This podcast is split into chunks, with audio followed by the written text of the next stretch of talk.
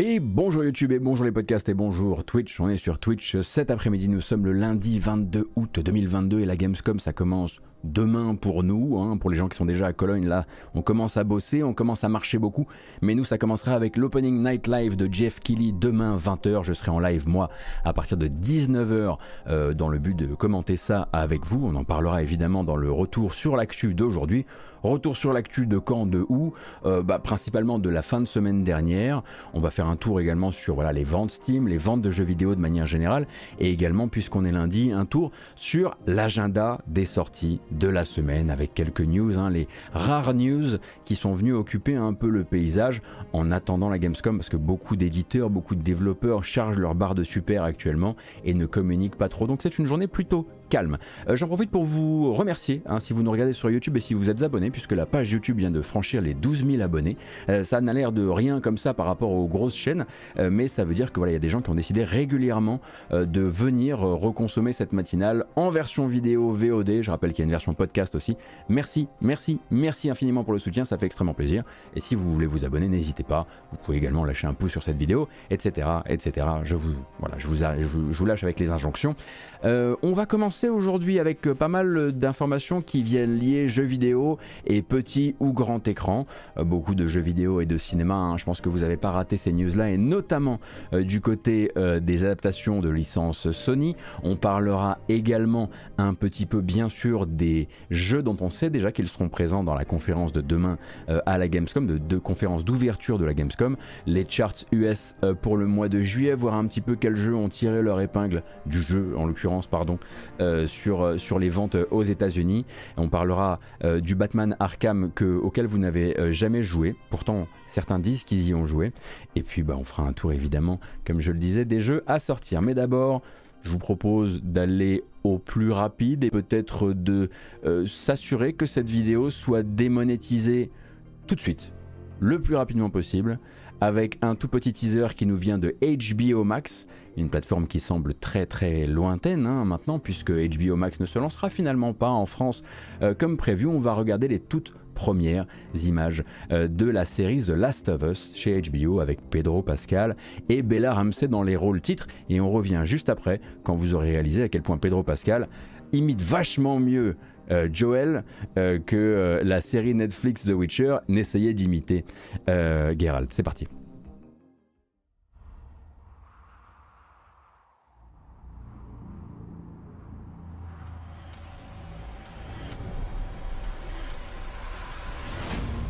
Everybody I have cared for has either died or left me. You have no idea what loss is.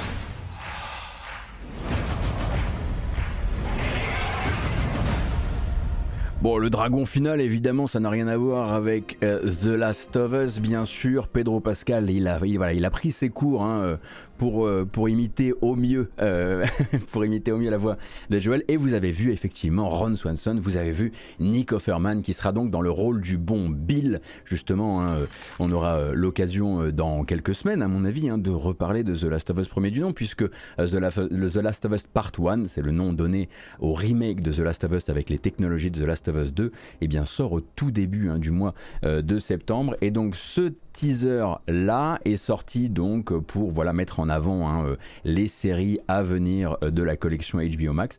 Et comme je le disais tout à l'heure HBO Max ça va être un petit peu un problème pour nous puisque à la base eh bien HBO Max devait se lancer hein, euh, très prochainement en France. Mais comme vous le savez c'est une plateforme qui est au cœur d'une très grande tourmente actuellement la passation de pouvoir Warner étant un peu le, le panier que se passe AT&T d'un côté et le groupe Discovery de l'autre. Et avec justement ce passage, eh bien, il y a pas mal d'incertitudes, notamment sur le lancement de HBO Max euh, chez d'autres, euh, sur d'autres territoires, comme chez nous. Donc, HBO Max, pour l'instant, ça ne se lancera plus chez nous. Il compte à terme, euh, le groupe Discovery, leur lancer un autre service, mais avec un horizon à 2024. Et la question, ce sera quelle plateforme à laquelle nous, on a accès, pourra assurer l'intérim et nous livrer bah, justement The Last of Us à l'heure. Vous me direz, bah, c'est OCS. OCS a toujours eu la licence HBO Max. Pour l'instant, OCS, la licence HBO Max expire en 2022 et elle n'a pas encore été renouvelée. Évidemment, on va pas jouer les surpris le jour où elle sera renouvelée, mais pour l'instant, elle ne l'est pas. Donc voilà pour The Last of Us 2, euh, qui effectivement dévoile des premières images qui sont plutôt encourageantes. Vous pouvez également euh, vous intéresser euh, peut-être aux premières photos de tournage que je vous montrerai pas ici parce qu'elles sont, elles sont un peu floues puis elles sont pas très intéressantes pour le moment. Mais si vous vous posez un peu la question de, des adaptations de jeux vidéo, il y a également les premières photos de tournage de la série Fallout, hein, qui je crois est chez Amazon Prime. Euh, et où vous verrez que d'un point de vue vraiment de l'esthétique d'un abri façon Fallout, c'est l'esthétique de chez Bethesda, hein. c'est l'esthétique des abris façon euh, Fallout 3, Fallout 4, Fallout New Vegas, etc., etc. Alors, je me fais déjà reprendre, et vous avez raison, HBO est différent de HBO Max, et c'est tout HBO chez OCS, et pas HBO Max, donc ok. Donc ça rajoute effectivement une conditionnelle supplémentaire.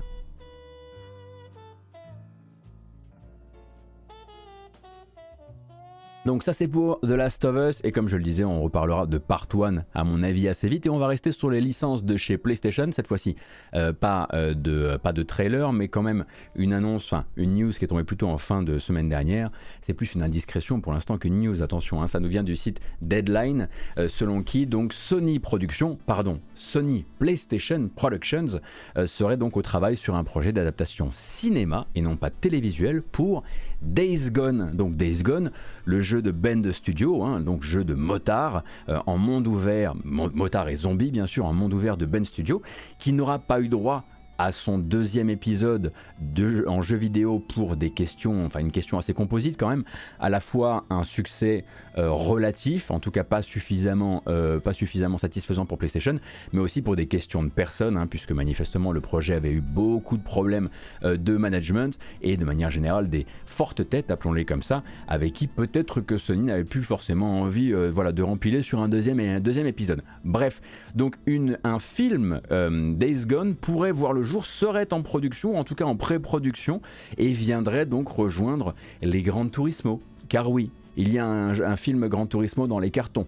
Euh, et les Ghost of Tsushima, car oui, il y a un film Ghost of Tsushima dans les cartons, euh, dans cette file, la file des films qui veulent sortir et euh, succéder donc à Uncharted, qui pour l'instant est le seul, il me semble, la seule adaptation de licence Sony qui soit sortie hein, pour l'instant au cinéma.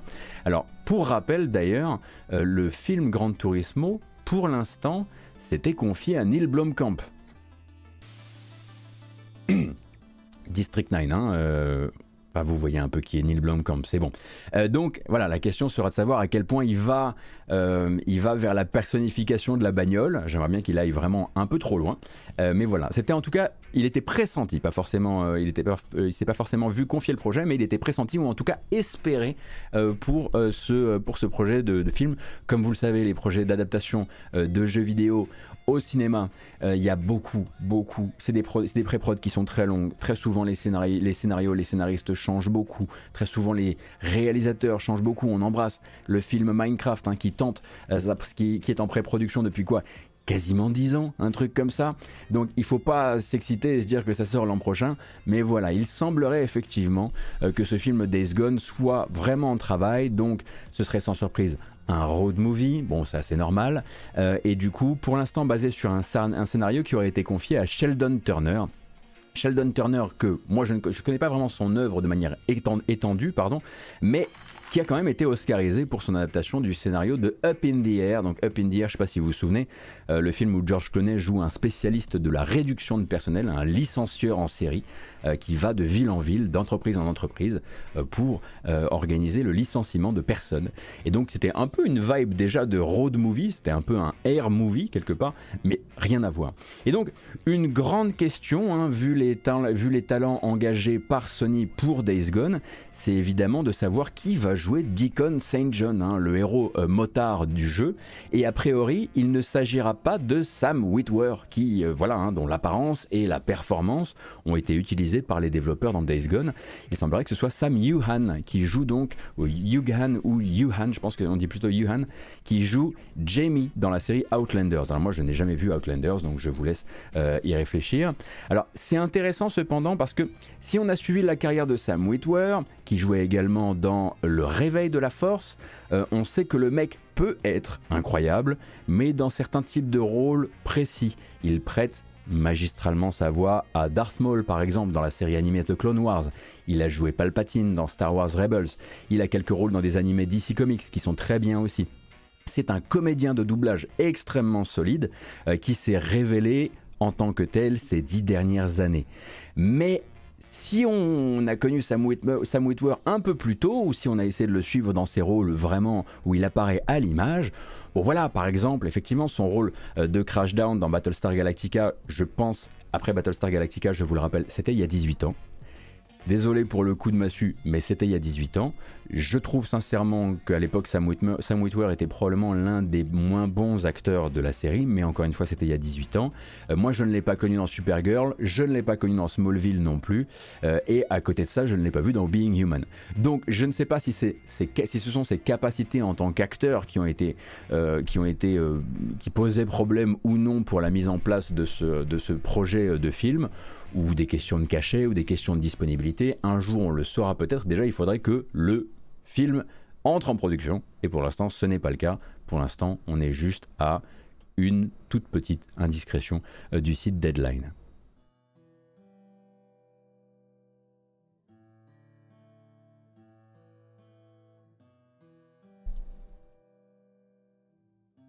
Le, site, le, film Grand Turismo de Blomkamp qui sera la suite spirituelle de Titan, on n'est pas prêt Oui, bien sûr, dans un monde parfait. Euh, est-ce que ça a bien vieilli Galactica? Honnêtement, je trouve que ça ne vieillit absolument pas à un ou deux trucs près et effectivement à, un ou deux, un ou deux acteurs qui sont un petit peu effectivement en deçà à mon sens. Euh, mais le fait de ne pas avoir, euh, le fait de ne pas, le fait d'avoir vraiment juste mis des gens en Marcel dans des couloirs en métal et d'avoir dit c'est dans l'espace, ça fait que ça passe très bien en fait. Voilà. Y a pas de, ils n'ont pas essayé de créer des technologies. Voilà, les gens, les se téléphonent dans le vaisseau. Bref, Là, c'est, on sort un petit peu du sujet, mais je trouve moi que ça vieillit euh, très bien en étant quelqu'un qui, qui le revoit régulièrement. Et du Bear McCreary, bien sûr, toujours, euh, toujours au top. Ouais, c'était déjà repris de 78, mais dans, euh, dans, les, dans, dans Galactica 78, 78, ils avaient des capes avec des strass dessus. Voilà, il y a vraiment quelque chose en termes de, de DA qui était assez, qui différencie vraiment très fort les univers. Donc, on continue avec euh, un autre éditeur qui voudrait d'autres adaptations au cinéma. Bah, ça tombe bien, la dernière fois qu'il a fait une adaptation au cinéma, euh, eh bien c'est devenu la meilleure adaptation de jeux vidéo en termes de box-office. Il s'agit de Sonic et donc il s'agit de Sega. Et donc, l'information nous arrive depuis le magazine Hollywood Reporter. Et donc, Sega aurait déjà combiné ses forces avec une société qui s'appelle Pictures Arts dans le but d'adapter d'autres licences de son catalogue au format cinéma. Alors, pas forcément des licences qui vendent aussi bien que Sonic. Hein, euh, voilà, là, ça va être effectivement plutôt, euh, on va dire, du, euh, du, fond de catalogue. Alors attention, je veux pas être insultant hein, pour les fans de Space Channel 5, mais oui, a priori, Sega serait en train de lancer la pré-production d'un film de cinéma Space Channel 5 avec des auteurs issus du monde de la télévision et du cinéma et du coup déjà un pitch qui aurait été écrit ou en tout cas suffisamment écrit pour que euh, ça vienne, euh, ça vienne, enfin ça parvienne jusqu'aux oreilles euh, du magazine Hollywood Reporter. Ce qui nous amène quand même à ce pitch que je vous propose parce que je pense que ça va vous plaire. Je sens que c'est vraiment votre manière d'envisager ce genre d'adaptation.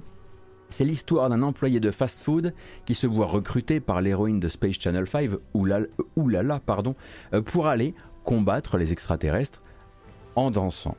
Mais en dansant quoi? Eh bien en dansant les danses virales qu'Internet adore.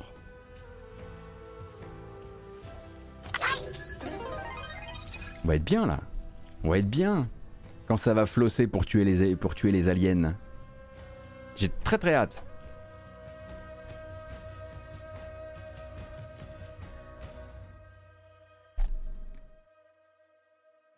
Est-ce que j'ai pu recueillir la réaction des People Mantis à cette nouvelle? Euh, non, mais effectivement, il faut que je pose la question. Après, quand je lui dirai danse virale, je pense qu'il va se liquéfier et me dire écoute, euh, c'était pas la peine de, c'était pas la peine de m'écrire aujourd'hui.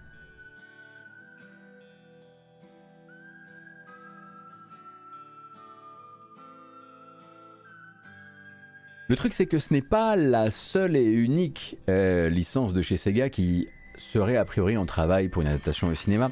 L'autre adaptation qui serait sortie de nulle part, ce, serait celle de Comics Zone. Alors pour avoir connu Comics Zone, euh, fallait déjà être euh, voilà friand de ce genre de jeu.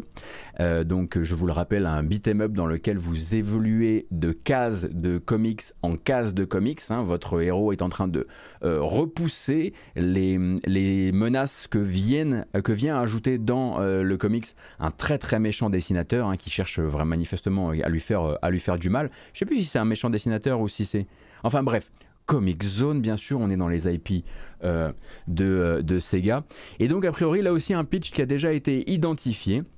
Là, l'histoire, ce serait que deux auteurs de comics que tout oppose, le vieux de la vieille qui pense les comics euh, plutôt pour les bons bourrins et de l'autre plutôt l'auteur de comics progressiste, etc., vont mettre leurs différences de côté pour créer un comics capable d'annuler la fin du monde.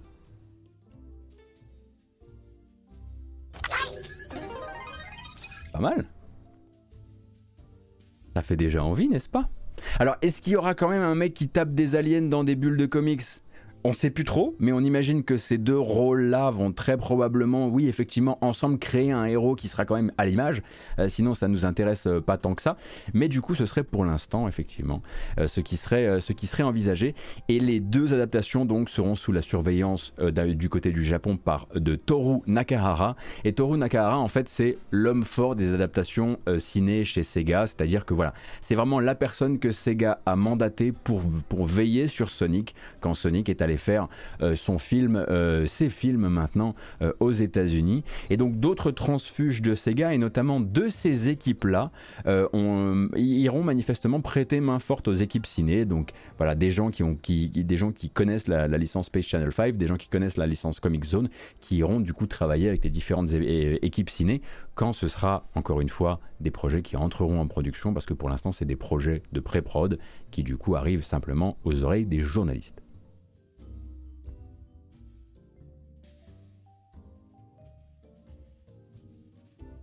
Ah, il faut savoir que chez Capcom, ils ont un homme fort justement de ce genre d'adaptation. De, hein. Ils ont, bah, justement, le, garçon vient de quitter Capcom pour rejoindre, le producteur notamment de Resident Evil 4, si je dis pas non, pas de Resident Evil 4, de Killer 7, pardon, euh, qui euh, a quitté euh, l'entreprise pour rejoindre NetEase, l'une des, filiales, enfin l'une des maisons japonaises qui appartiennent à NetEase. Et du coup, lui, il va quand même officier pour Capcom toujours en, freelance pour continuer à veiller sur les licences qu'il connaît bien et leur adaptation notamment en série. C'est-à-dire que cette personne-là, qui est censée être garante, on va dire, de l'esprit Resident Evil, si on peut l'appeler comme ça, eh bien c'est elle qui a donné le feu vert à tout ce que vous avez pu voir de Resident Evil actuellement sur Netflix, que ce soit animé ou live action. Voilà. Donc il y a effectivement quelqu'un. Mais je pense qu'il n'a pas forcément la même... Euh, voilà il, est peut-être pas aussi regardant que vous.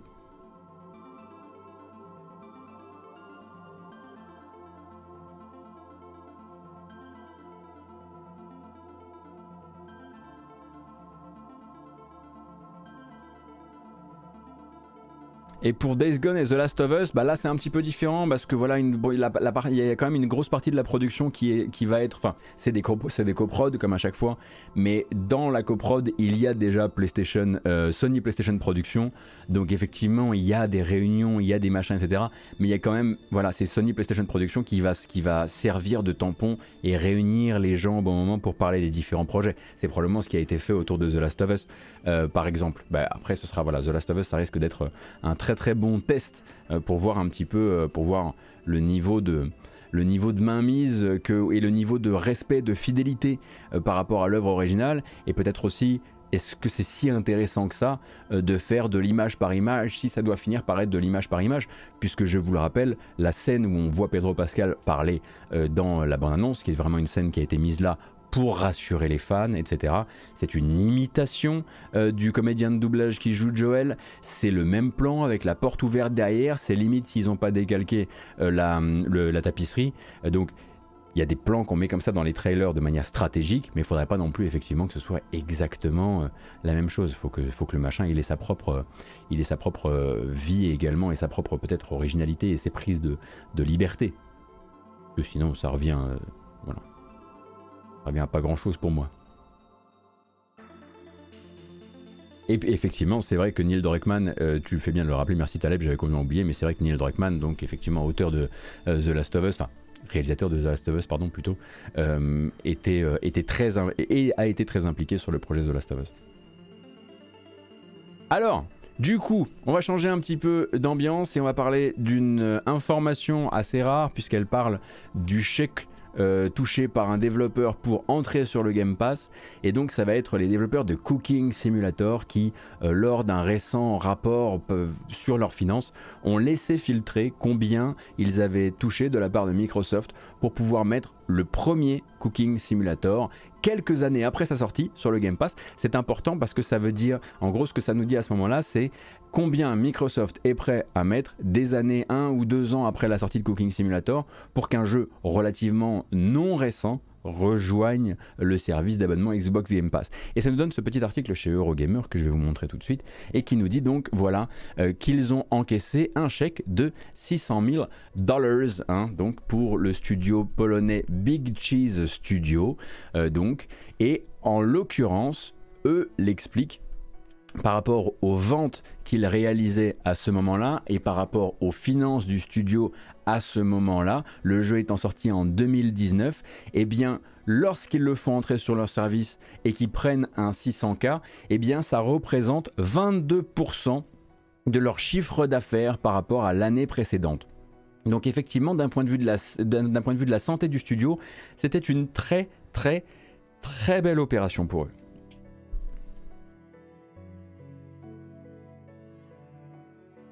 Cette info des 600K inclut-elle l'info de la durée de l'entrée dans le pass? Il me semble qu'une durée classique est une durée d'un an. Euh, moi, effectivement, je, pensais que sur un jeu qui n'est pas à sortir ou vraiment dans l'actu, on aurait pu se retrouver sur quelque chose de plus, plutôt de l'ordre, je pensais, 100K, 200K. J'imaginais pas du tout 600 euh, en l'occurrence. En l'occurrence, pardon.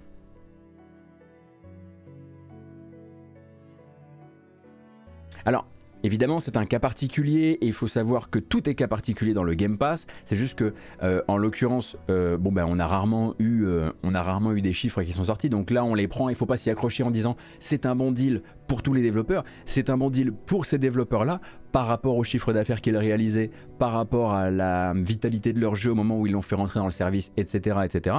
Mais ça permet effectivement de voir à une certaine période combien Microsoft était capable de débourser pour un jeu effectivement qui a une certaine viralité quand même parce que Cooksurf Delicious euh, c'est très streamable etc euh, mais au dément qui était effectivement pas neuf non plus. C'est absolument pas une news à prendre comme euh, la preuve que tout ce qu'on raconte à propos du Game Pass et de comment ça va tuer plein de choses est, foncièrement faux ou entièrement faux etc mais voilà on a un chiffre et on, on en récupérera une fois de temps en temps des chiffres de ce genre là euh, oui, alors c'est vrai que je dis très souvent euh, un an parce que j'ai l'impression que c'est la durée un peu standard et que peut-être que j'ai l'impression que la majorité des jeux restent un an, mais peut-être que je me trompe, ouais.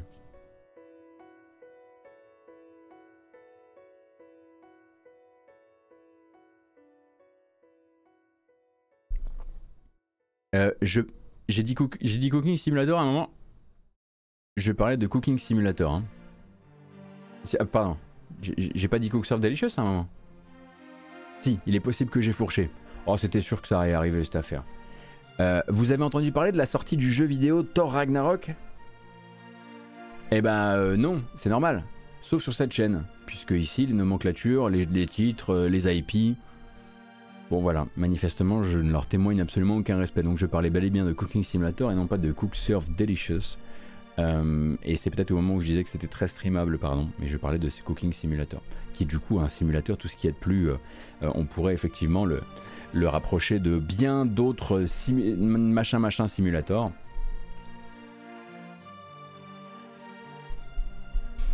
Aïe, je me suis, je me suis fait mal.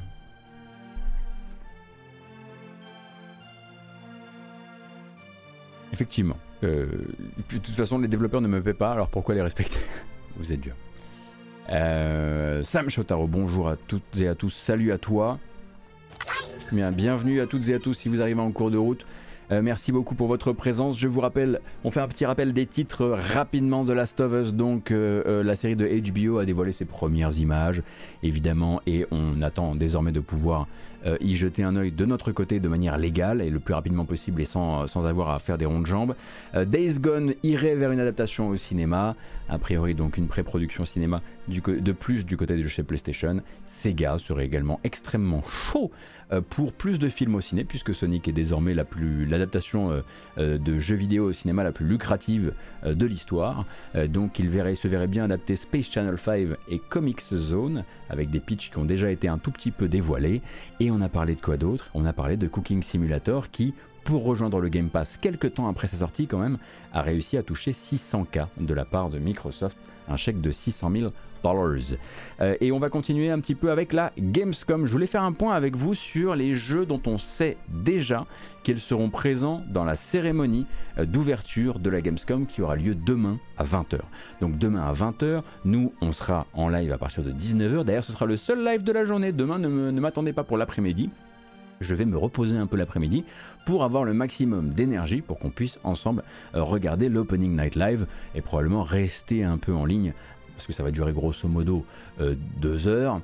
Et derrière, bah, on restera en ligne, peut-être qu'on lancera euh, des jeux, on verra.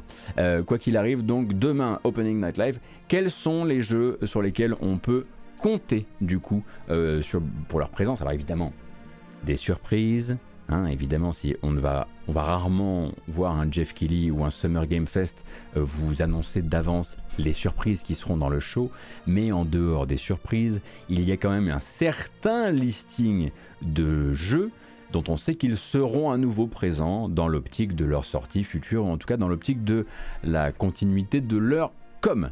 Donc, est-ce que The Rock sera là pour nous parler de sa boisson qui lui permet de rester extrêmement concentré, Zoa, je ne sais pas. Mais Return to Monkey Island sera là demain soir, donc voilà, retour euh, de Devolver et euh, des créateurs de Return to Monkey Island pour reparler du jeu et très probablement montrer du gameplay. The Callisto Protocol, donc vous avez probablement déjà un peu soupé hein, maintenant, je pense. Donc je vous le rappelle, le Dead Space par notamment l'un, le pilier de Dead Space 1, mais sans la licence Dead Space. The Callisto Protocol, bien Goras et qui est toujours chez Jeff Kelly et qui le sera jusqu'à la sortie. Hein. Si le jeu ne sort pas avant les Game Awards, attendez-vous à ce qu'il réapparaisse aux Game Awards en fin d'année. Sonic Frontiers, qui a beaucoup, beaucoup de travail, hein, vous vous en doutez, euh, puisque ces dernières apparitions, un tout petit peu en amont de l'E3, avec des, avec des exclusivités chez IGN, ne se sont pas toujours bien passées. Donc la Sega et la Sonic Team ont très probablement, s'ils sont malins, préparer quelque chose d'un peu rassurant, d'un peu, euh, euh, comment dire, le plus ouvert sur les différentes possibilités en contenu et en gameplay du jeu. Donc Sonic Frontier sera là également. The Outlast Trials, donc le prochain jeu de la série Outlast, qui, si je ne m'abuse, est un jeu multijoueur, sera présenté également, ou représenté, ou en tout cas présent lors de cette conférence. L'héritage de Poudlard, puisqu'évidemment, même s'il y a eu report et qu'il ne sortira pas à la fin de l'année, il sera présent. Warner sera présent. Warner sera d'ailleurs tout, aussi présent pour Gotham Knights, qui lui n'a pas été repoussé et sortira bien à la fin de l'année, Lies of P. Lies of P, on avait regardé une bande-annonce il y a quelques temps maintenant, on parle donc d'un Bloodborne-like développé en Asie, avec un monde, euh, on va dire une, une torsion du monde de Pinocchio euh, qui deviendra extrêmement dark, extrêmement sale, extrêmement sanglant. Donc Lies of P, évidemment, c'est typiquement le genre de jeu euh, très beau à regarder, très dans la hype, mais dont on n'a pas encore vu beaucoup, beaucoup euh, qu'affectionne quelqu'un comme Jeff Kelly pour, pour la production de ces, de ces événements. Donc Lies of P sera là. High on Life, le nouveau jeu, enfin le premier jeu pardon du studio de Justin Roiland, créateur de Rick and Morty, qu'on voit très souvent en ce moment et qui a été repoussé à novembre, qui devait sortir à la base en septembre, si je dis pas de bêtises. Non, il devait sortir en octobre et puis il est repoussé à décembre. Bref, High on Life sera là également. Une bonne nouvelle en revanche euh, pour un jeu qu'on a beaucoup moins vu que cela, hein, qui sont des coutumiers de l'année 2022, euh, la série Telltale, car oui Telltale est mort, mais Telltale est revenu en tout cas avec une série de cadres de Telltale qui ont récupéré le nom, qui se sont fait aider par des gens qui avaient envie de ne pas reproduire les erreurs de Telltale. La série The Expense, The Expanse, appelez ça comme vous voulez, de Telltale montrera manifestement du gameplay demain soir chez le bon Jeff et un jeu que moi j'attends tout particulièrement durant cette soirée de demain, eh bien c'est la prochaine licence, donc ce n'est pas dans l'univers de Subnautica, du studio, texan Unknown Worlds que vous connaissez pour Subnautica, Subnautica Below Zero, et avant ça plutôt du jeu d'action. Eh bien on sait qu'ils ont une nouvelle licence dans les cartons, on sait que c'est une licence de science-fiction, et elle fera du coup son apparition demain soir euh, lors de l'Opening Night Live.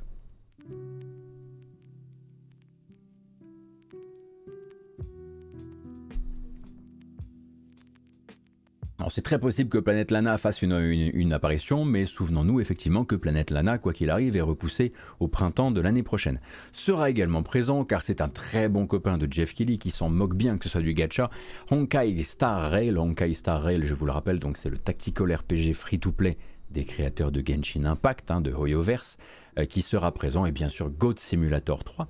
Goat Simulator 3, le sagouin, rappelons-nous quand même, qui nous avait fait le coup à l'E3 euh, d'un faux, d'une fausse bande-annonce pour Dead Island 2, tout ça pour finalement, en fait, à ce que Dead Island 2 existe réellement et soit probablement prêt à sortir euh, pour le 2 février prochain. Hein. C'est euh, la fuite Amazon qui a eu lieu il y a quelques jours. Donc on peut partir du principe que Dead Island, ça, ça n'a pas été confirmé bien sûr par Jeff Kelly, mais que Dead Island fera aussi partie euh, de, cet événement. Là, c'est vraiment, je vous ai cité avant ça, les confirmés. Ceux dont on sait, voilà, il s'est tweeté régulièrement. Ces jeux-là, vous les connaissez, vous avez déjà vu probablement du gameplay ou juste de la cinématique. Vous les reverrez demain soir.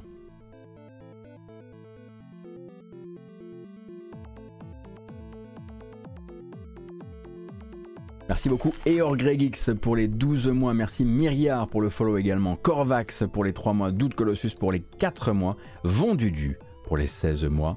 Merci Plus Pixels, Bluebee, je ne sais pas si je l'avais dit, Orion Sagittarius également, Tonton Yo Nikolevich. Merci pour tout soutien, ça fait extrêmement plaisir. Et également, qui ne verrez-vous pas? Alors, qui ne verrez-vous pas demain euh, lors de l'Opening Night Live de la Gamescom? C'est très simple, beaucoup de gens. Puisque si vous n'avez pas de stand physique à la Gamescom, vous ne pouvez pas, c'est dans les textes, être présent pour cette soirée. Ce qui veut dire que Nintendo ne présentera pas de jeu demain soir. Ce qui veut dire que Sony ne présentera pas de jeu demain soir. Ça veut dire également la même chose pour Activision, euh, pour Take-Two, mais pas pour Touquet. Ça veut dire également la même chose pour Electronic Arts, si je, ne dis pas de bêtises, puisque eux n'ont pas fait le déplacement jusqu'à Cologne. Euh, voilà, ils n'avaient pas envie de dépenser autant d'argent. Donc tous ces gens-là pourront organiser des trucs durant la semaine, hein, ils feront bien ce qu'ils veulent, euh, mais en l'occurrence, voilà, eux ne pourront effectivement pas présenter de jeu euh, durant cet événement. On peut cependant également se dire que le plus gros, poisson de l'événement, potentiellement, bah, c'est le seul consolier qui euh, a fait le déplacement jusqu'à Cologne avec un vrai stand sur le show floor, c'est Microsoft. N'oublions pas un truc qu'on s'était dit la semaine dernière, Microsoft sera là, oui, mais ils ont déjà dit qui ne sera pas là. D'ailleurs, ils ont fait une petite, euh, une petite erreur sur un récent blog post. ils ont corrigé ce blog post, hein, euh, dans le sens où on le sait déjà et on croit comprendre que ça vaut aussi bien pour les gens présents à la Gamescom que pour les journalistes qui iront voir des jeux derrière porte close. A priori, Starfield et Redfall n'ont simplement pas fait le déplacement euh, jusqu'à la Gamescom pour peut-être laisser plus de place à d'autres jeux un peu plus proches, on va dire, et peut-être un petit peu plus, euh, un proches en termes de, sortie, que sont Pentiment, le jeu de Josh Sawyer euh, chez Obsidian, ainsi que Minecraft Legends.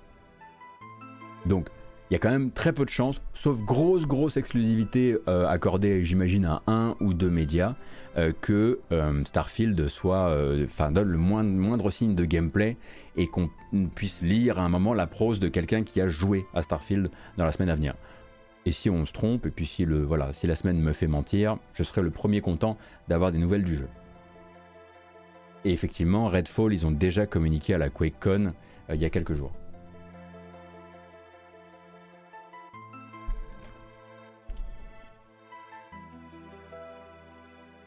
Est-ce qu'il y a moyen d'y voir du, CD Projekt avec des news sur le DLC vu que ça fait un moment qu'ils ne communiquent que très peu? Alors je sais pas, ils feront bien ce qu'ils veulent. Après, vous savez, il y a euh, quand je dis qu'ils ne seront pas présents lors de l'événement, euh, vous pouvez tout à fait, être Sony, dire ok, euh, la conférence de Jeff Keighley se termine à 22h et à, 22h10 vous shootez The Last of Us 3. Hein. Vous avez juste, vous avez juste vous profitez pas de son stream, mais en fait même Nintendo, hein, Nintendo va peut-être attendre attendre septembre, mais ils peuvent tout à fait faire un petit événement là euh, à l'arrache durant la semaine, c'est pas privatisé quoi. Euh, mais cependant, ça veut pas dire qu'il y aura pas de quoi faire et qu'il y aura pas des annonces. Euh, ça veut juste dire que dans l'événement de demain soir, vous aurez pas forcément tout le monde. Est-ce qu'il y a d'autres conférences euh, ou présentation déjà annoncée cette semaine. Il y a un futur game show que moi j'aime beaucoup suivre puisque j'y ai découvert euh, bah, justement Sunday Gold durant le futur game show de l'E3. Il y a un futur game show mercredi soir 20h que je streamerai également dans, la même optique de faire des bonnes découvertes.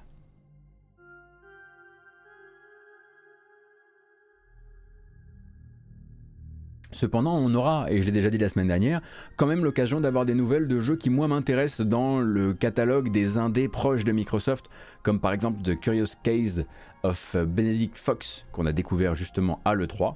Moi déjà là, si je peux avoir des confirmations de gens qui ont joué qui disent ok ça tue, et eh ben voilà, honnêtement ma Gamescom est quasi faite. Quasi. Est-ce que le Future Game Show, c'est avec la présentatrice virtuelle? Non, les Future Game Show, ce sont, ces, euh, ce sont ces shows qui sont animés généralement par deux comédiens de doublage euh, euh, très en vogue dans le jeu vidéo. La conférence avec la VTubeuse, c'est la conférence Glitch, et c'est plutôt aux, alentours de l'E3. Est-ce, est que des nouvelles de Harold Halibut sont possibles? C'est parti, hein. vous pouvez faire votre liste au Père Noël, hein. c'est comme toutes les semaines de conférences et de salons, etc. On croise les doigts. Est-ce que c'est des projets peu communiqués sur le, un DLC Il semblerait que là actuellement ils aient rementionné l'existence d'un...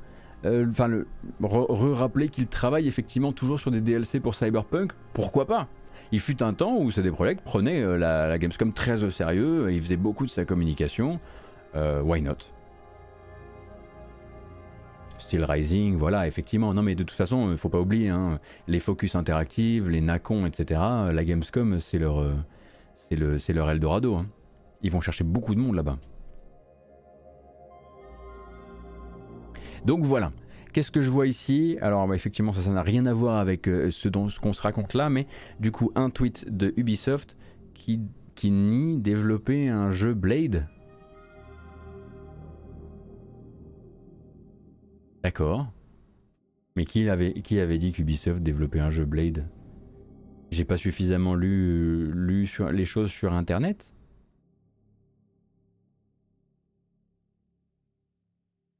jamais, j'ai lu ça nulle part. C'est intéressant comme tweet. N'insistez pas, mais je vous le dis que je ne serai pas à Coachella. Arrêtez, arrêtez. Je, voilà. Je découvre quelque chose. Euh, c'est la rumeur de John Raptor, etc. On parlait hier. Ah, d'accord, c'est passé sur etc. Bon, d'accord. J'ai même pas vu passer celle-ci. Euh, alors, très bien, très bien, très bien. Voilà, vous avez une liste un petit peu des usual suspects qui seront présents demain soir à 20h, mais évidemment, il y en aura d'autres. Et évidemment, il y aura probablement des trucs aussi comme Hey, waouh, nouvelle mise à jour de Fall Guys, nouvelle saison, j'en sais rien, bref, des trucs qui, qui vont nous passionner. Mais je suis persuadé euh, que, voilà, pense qu'on peut avoir une ou deux belles surprises quand même sur le, sur le, show, de, sur le show de demain. Parce que peut-être que Microsoft a aussi envie d'avancer sur certaines annonces. Regardez-moi par exemple. Si d'un côté The, Curious Case of Benedict Fox, on me dit que c'est bien joué, et si par exemple Microsoft vient durant la conférence de Jeff Kelly demain et dit euh, Bah voilà, Gears Tactics 2, euh, please be excited. C'est bon, excited, hein je demande pas plus. Ah, Everwild, à mon avis, euh, va falloir s'accrocher. Hein. Parce que Everwild euh, est reparti assez, assez fort dans la, dans la production, je pense. Enfin, dans la pré-production. Ah, mais les fables, etc. Je pense qu'il faut les laisser communiquer quand ils auront quelque chose à montrer.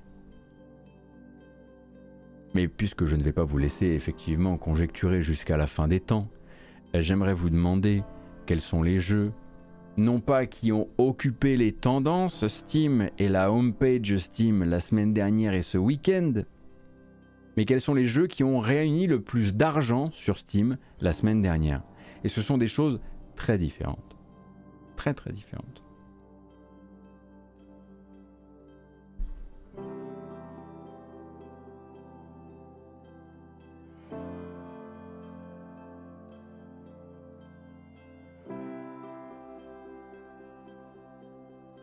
Alors, qu'est-ce qu'on voit ici? On voit Marvel's Spider-Man Remastered, présent la semaine dernière à la même place en dollars générés. D'ailleurs, on est sur un top en tout cas un ordre de marche global euh, très proche hein, de celui de la semaine dernière. Cult of the Lamb était quatrième la semaine dernière, il est troisième cette semaine. Farthest Frontier était cinquième la semaine dernière, il est monté en quatrième place.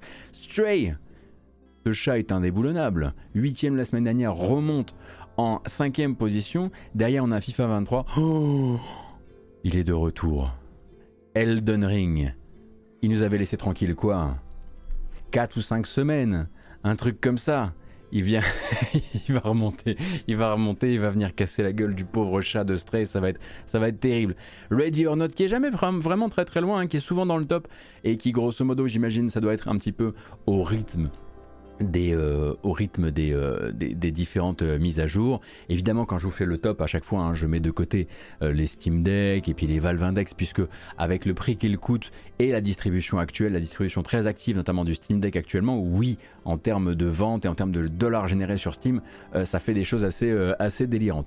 Et effectivement, je faisais la blague tout à l'heure, car un autre jeu est dans les tendances Steam actuellement, ou en tout cas l'a été ce week-end, et littéralement en homepage de Steam et il n'avait absolument rien à faire là car bon ça fait longtemps que j'ai pas épluché les, les conditions d'utilisation de Steam mais un truc aussi euh, comment dire explicitement pornographique en homepage ça doit pas être bien bien facile à gérer d'un point de vue euh, d'un point de vue euh, réputation et relations publiques. À moins bien sûr d'être Steam et de s'en coltiner comme d'habitude. Alors évidemment, moi je vous montre pas la fiche du jeu ici, euh, parce que bah, je, tiens à ma chaîne Twitch, c'est un, c'est un peu ici que je travaille.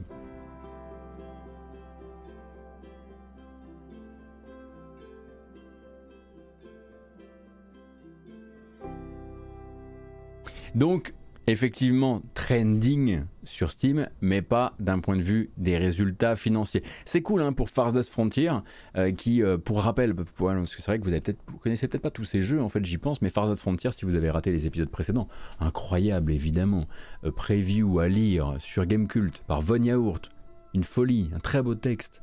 Farthest Frontier donc qui est le banished like en un petit peu moins piquant, en tout cas méchant, des développeurs avant ça de Titan Quest et euh, de Grim Dawn. Donc rien à voir, hein, ils ont lâché le hack and slash pour partir sur la gestion euh, de la gestion de colonies et la gestion de, de communautés de, de, communautés rurales, on va dire ça comme ça.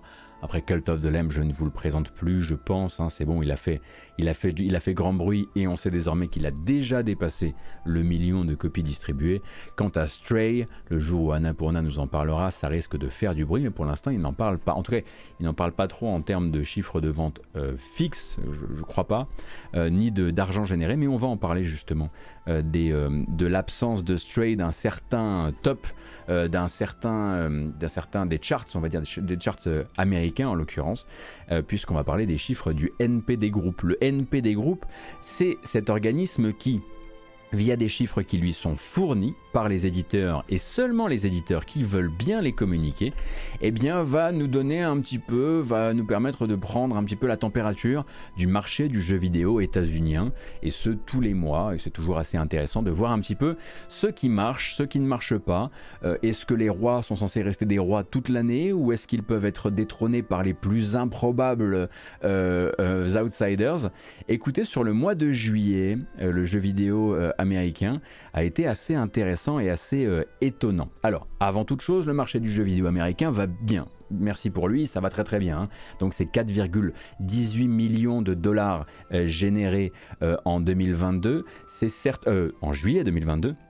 C'est certes moins qu'en juillet 2021, hein, parce qu'on a fait un moins 9% par rapport à, juillet 2021, mais c'est raccord avec juillet 2020 hein, qui représentait pandémie. Excusez-moi, j'ai 10 millions?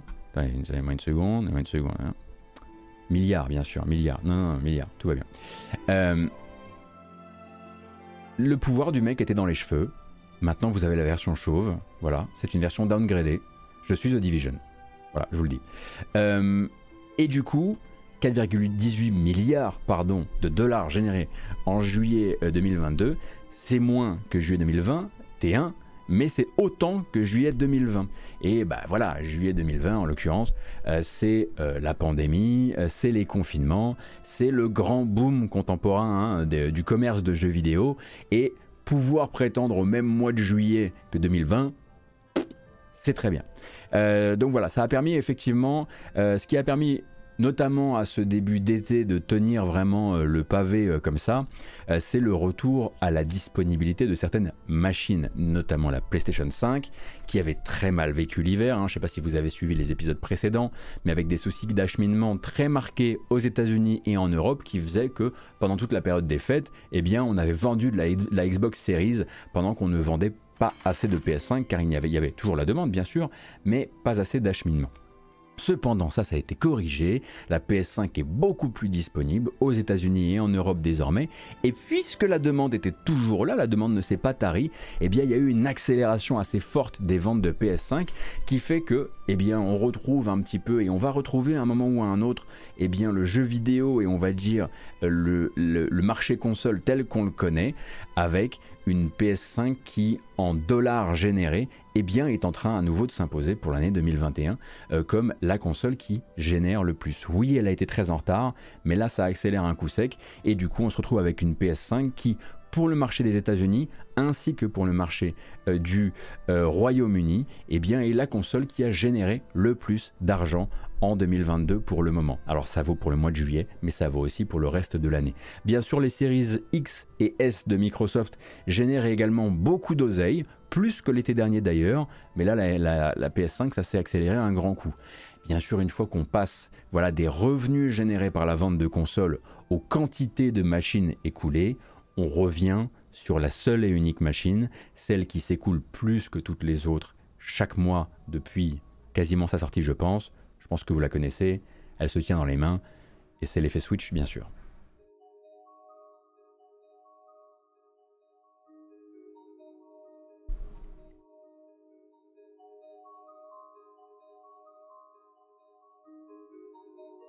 La Ouya, bien sûr, la Ouya. Alors la surprise en termes de vente, c'est que le nouveau roi pour le mois de juillet aux États-Unis, hein, uniquement pour le mois de juillet, dans un, été, dans un été qui ressemblait vraiment à un boulevard pour que Elden Ring puisse exercer sa longue traîne au maximum, eh bien Effectivement, Elden Ring est toujours là, mais il est deuxième des ventes aux États-Unis en juillet et il se fait prendre son trône par un free-to-play. Alors comment on prend le trône d'un jeu premium quand on est free-to-play? Eh bien tout simplement en distribuant eh bien, des Founders Edition, des Founders Pack avec du contenu, euh, pardon, euh, euh, cosmétique dedans. Multiversus est le jeu qui a généré le plus d'argent aux États-Unis en juillet 2022. Ça semble assez fou, mais c'est réel. Et donc on se retrouve effectivement dans une situation où Elden Ring bah, est obligé effectivement de laisser un petit peu la place. Il a fait moins de chiffres d'affaires pour le compte de Bandai Namco que, euh, que ce que Multiversus a pu rapporter à Warner. Et forcément, il y a là-dedans bien sûr des erreurs, on va dire, alors pas que cosmétiques, je, ne, je vous fais confiance dans le sens où où je n'ai pas encore joué à Multiversus. Euh, et il faut bien aussi noter qu'il y a des absents. Par exemple, Annapurna ne donne pas ses chiffres on aurait bien aimé savoir qui était finalement le jeu à venir, euh, à venir prendre la troisième place, euh, voire la deuxième place, hein, parce que Stray, on a l'impression quand même qu'il a vraiment envahi le monde. Alors certes aussi grâce au PlayStation Plus, mais on aurait bien aimé avoir les chiffres de Stray, vu qu'on a quand même beaucoup beaucoup parlé de Stray euh, durant le mois de juillet. Mais sans lui et, en l'absence pardon, des chiffres de Annapurna, on se retrouve avec ce top pour les États-Unis pour le mois de juillet 2020. Euh, Et ça nous donne donc Elden Ring en deuxième position, Multiversus qui vient s'imposer euh, grâce à ses Founders Edition et grâce à donc la possibilité de d'acheter le jeu et de commencer le jeu en achetant directement du contenu. Lego Star Wars The Skywalker Saga se pose en troisième position car oui ça se vend comme des petits pains et on se retrouve du coup avec Warner à la fois en première position et à la fois en troisième position. Donc Warner doit être très content et surtout c'est Discovery qui doit être très content. Un jour nous aussi hein, on pourra euh, avoir les informations tout comme comme c'est actuellement en train de, de, filtrer euh, sur les euh, sur les ventes de, enfin, sur tout ce que ça touche au niveau des plateformes de streaming, de séries et de ciné. Un jour, on saura exactement ce qui est en train d'arriver aux jeux vidéo autour de Warner, mais là, c'est un peu tôt. J'espère qu'à un moment, on pourra peut-être même faire une émission ici avec pas mal, essayer de clarifier un maximum les infos de ce que la vente de Warner euh, par, euh, ATT au groupe Discovery aura comme effet. Mais ça, c'est un autre sujet. Évidemment, là, on en voit un qui se fait une place de roi, hein, sérieusement, hein, parce que ça, c'est jamais arrivé à la série Xenoblade Chronicles. Xenoblade Chronicles 3, premier épisode à pouvoir se targuer d'un tel démarrage, alors même que justement, Nintendo ne communique pas au NPD Group les ventes en dématérialisé sur l'eShop. Ça veut dire que Xenoblade Chronicles 3 est quatrième du top avec uniquement ses ventes physiques états-uniennes. Donc ça a vendu de la boîte à plein tube et c'est devenu en 48 heures la meilleure vente Switch du mois de juillet aux États-Unis. Donc ça a été un très très très beau lancement là-bas. Effectivement, vous avez ce Digimon Survive euh, qui vient se placer et qui était assez inattendu aussi. Hein. Je crois d'ailleurs que euh, Jarod, euh, sur son article sur Gamecult, note cette performance. Après Call of Duty Vanguard, que dire? Il y a toujours un Call of Duty hein, dans le top. on l'oublie un petit peu, mais il y a toujours un Call of Duty dans le top, comme il y a toujours Mario Kart 8 dans le top. Ça, ça ne bouge absolument pas. On est aux US là, effectivement.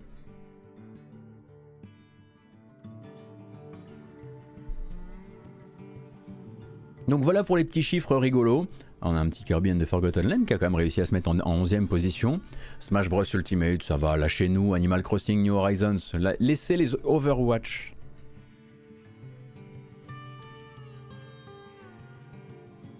Qu'est-ce que c'est quoi C'est quoi tout ça? Black Ops Cold War Halo, quoi. Juste Halo. Far Cry 6, d'accord. Bon, là, on est déjà dans les 18e, 19e, enfin 20e position. Monster Hunter Rise en 20e euh, position. D'ailleurs, sur l'article de Gamecult, je vais retourner le chercher, vous avez quelques informations supplémentaires parce que je pense que vous avez les tops par machine. Bougez pas. Merci beaucoup, Sam Shotaro, pour les 7 mois. Euh, on disait les chiffres états-uniens. Ne touchez pas à votre téléviseur, j'arrive. Voilà, l'article de GK a plein de petites infos supplémentaires qui viennent donc également du groupe NPD. Euh, donc vous avez le classement en cours de l'année. Ça, euh, ça nous permet quand même de voir que Elden Ring, bah voilà, ça on le sait, il a une immense avance. Derrière, c'est quand même, hein, voilà, on le sait dans les gros gros jeux, enfin dans les jeux gros budget et qui ont vendu euh, comme des sagouins, et eh bien la, saga Skywalker se trouve en fait juste derrière Elden Ring hein, cette année, puisqu'il y a eu finalement peu de grosses grosses sorties. Alors bien sûr il y a eu du Pokémon, bien sûr il y a eu Forbidden West, euh, mais voilà, le Quatuor de tête euh, a déjà quelques mois hein, dans le cornet en termes de sortie. Et donc ça c'est voilà, comme je le disais, c'est le classement en cours de l'année 2022 puisqu'il n'est euh, pas terminé. Qu'est-ce qu'on a d'autre? Le top 10 juillet donc pour la PS5 et la PS4 toujours aux États-Unis.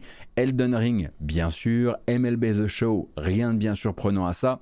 Multiversus, ok. Et je ne... Ah, j'allais dire, je vois pas Forbidden West, quand même. Mais Forbidden West se retrouve quand même derrière Call of Duty Vanguard et Minecraft. Et rendez-vous compte que quand on en parlait justement avec euh, Oscar Lemaire la semaine dernière, mais Call of Duty Vanguard est encore toujours dans le top 5 ou, pas bien loin, alors que justement, euh, là, Activision, les chiffres d'Activision, les, finances d'Activision souffrent de ce qu'ils appellent, en tout cas de ce qu'ils sont obligés tout, doucement d'appeler une, une contre-performance. Enfin, c'est pas assez pour eux, là, les ventes de Call of sur Xbox One, Multiversus, Elden Ring, Call of Duty Vanguard, Black Ops, bon voilà, on retrouve un petit peu euh, nos trucs habituels. Et bien sûr, sur Switch, Xenoblade Chronicles 3, je le disais, hein, puisque voilà, c'est le grand roi de la Switch en juillet 2022. Et puis derrière, les classiques, toujours les mêmes.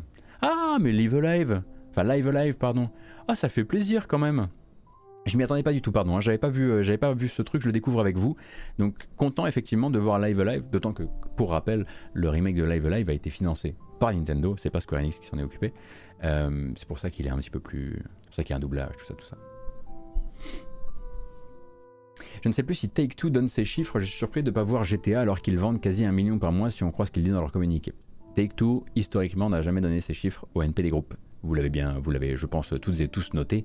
Ça viendrait bousculer un petit peu certains tops, c'est certain. Ou en tout cas, il serait toujours dans, les, il serait toujours dans, le, dans le top 5 ou dans le, ou dans le top 10 euh, au pire du pire.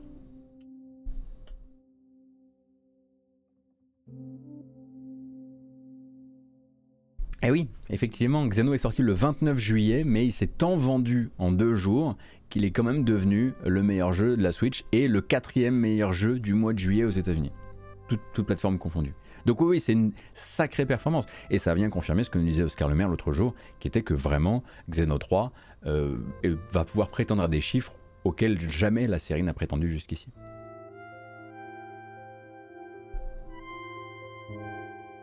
Donc voilà pour ça. Euh, maintenant, j'aimerais vous parler. On va parler un peu de jeux rétro. Si tant est, bien sûr, que vous soyez d'accord de discuter, de, considérer rétro, un jeu sorti en, 2021. Je voudrais qu'on parle de Batman Arkham World. Alors, on s'en souvient pas trop, Batman Arkham World. Fort heureusement, grâce à Reddit, on, en sait désormais un petit peu plus. Si vous avez envie de voir euh, Internet s'amuser quand ils ont le temps, quand il faut faire passer le temps, quand il faut faire, passer les grosses chaleurs, eh bien allez sur le subreddit de Batman Arkham, où ça fait quelques semaines maintenant que on s'est inventé l'existence d'un Batman Arkham qui n'existe pas. Et chaque personne qui en parle sur le subreddit ajoute au lore du jeu et impose une partie de son lore au jeu. Donc je peux vous dire que Batman Arkham World est sorti en 2021. Il y a eu des visuels de commémoration de sa sortie pour l'anniversaire des 1 an qui ont été postés euh, sur euh, Reddit. Les utilisateurs débattent des qualités du jeu, parlent des moments de scénario qu'ils ont préférés. Et chaque jour qui passe, Internet va itérer librement sur le contenu d'un jeu qui n'a jamais existé. On est donc arrivé maintenant à un jeu assez curieux dans lequel évidemment le Joker est euh, l'antagoniste principal et il utilise des portails dimensionnels pour se déplacer dans le monde ouvert qu'est Arkham World.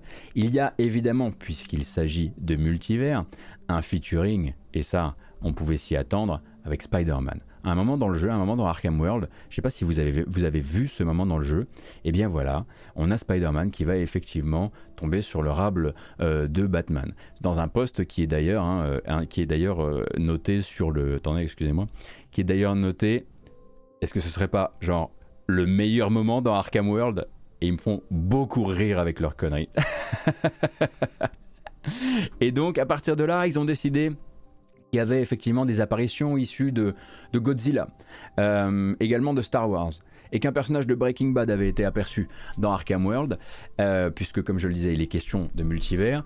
A priori, dans Arkham World, les portails qui permettaient au Joker de se déplacer étaient assez, en tout cas dans leur apparence, euh, assez proches de ceux utilisés par Doctor Strange. Alors bon, après voilà, il y a une partie du, du Reddit qui en parle, mais il y a une autre partie qui n'est pas tout à fait d'accord sur l'apparence exacte qu'elles avaient.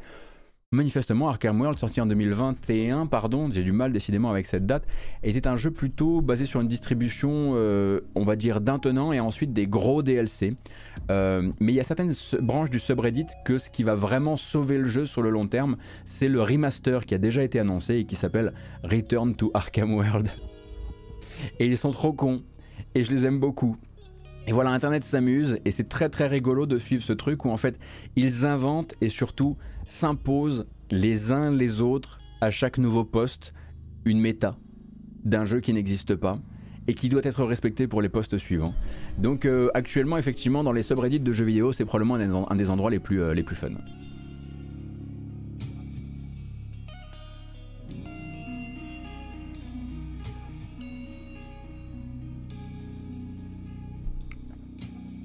Il nous faudrait effectivement un demake PS1, je suis d'accord. Oh non, c'est la... Oh là là Non, c'est la moins originale, le T'as perdu un pari Demandez-moi plutôt si j'ai une maladie. Les gens qui arrivent sur le chat. Je me suis rasé la tête, ça va très bien. Euh, et c'est volontaire et je le vis très bien, merci beaucoup. On passe à la suite. T'as perdu un pari, c'est et c'est franchement celle que m'a fait, c'est celle que, me font mes, tontons. Hein. Il va falloir, euh, il faut se chauffer un peu hein, sur les blagues. Parce que t'as perdu un pari, c'est. C'est chaud, hein. C'est un sub, goal. Vous la tournez un petit peu, c'était un sub goal. C'est le The Event. Voilà, il y a moyen d'itérer là-dessus. Allez, on va parler d'un jeu. On va parler en deux temps. Je préfère euh, vous en parler, enfin vous montrer d'abord effectivement un petit peu de ce qui a été dévoilé, et ensuite vous prévenir déjà qu'on va pas uniquement parler du jeu, on va aussi parler de son développeur, parce que j'étais passé vraiment à côté jusqu'ici et que ça va être le moment d'en parler. Donc le studio chinois Game Science a refait une apparition comme l'an dernier, voilà main dans la main avec ce qui s'annonce comme un partenaire important pour la suite, Nvidia, qui va compter sur leur jeu Black Myth Wukong pour mettre en avant ray tracing, DLSS et autres technopropriétaires. Comme vous le savez peut-être, Black Myth Wukong c'est donc un From Software-like, un Souls-like, donc donc de la roulade, des soins à bien gérer, euh, des gros boss, des plus petits boss, tout ça dans le monde effectivement de la légende du roi singe. Il y en a pour 8 minutes de vidéo en tout et pour tout. Il y a une nouvelle vidéo de gameplay euh, qui est sortie. Il y a même une deuxième vidéo qui est sortie avec des cinématiques. 5 minutes de cinématiques dévoilées car effectivement, vu que c'est un jeu chinois, il va y avoir tout l'aspect drama autour. Ça va être beaucoup moins muet hein, qu'un jeu de chez From Software. D'abord, euh, je vous montre juste le gameplay pour les gens qui voudraient voir un petit peu de quoi il s'agit. Et ensuite, on parlera de ce dont on ne parle pas assez à propos de Black Myth Wukong, ce jeu très attendu de partout, qui vient de Chine et on ne sait pas trop comment il développe. Bon, il y a quand même quelques infos qui ont filtré depuis.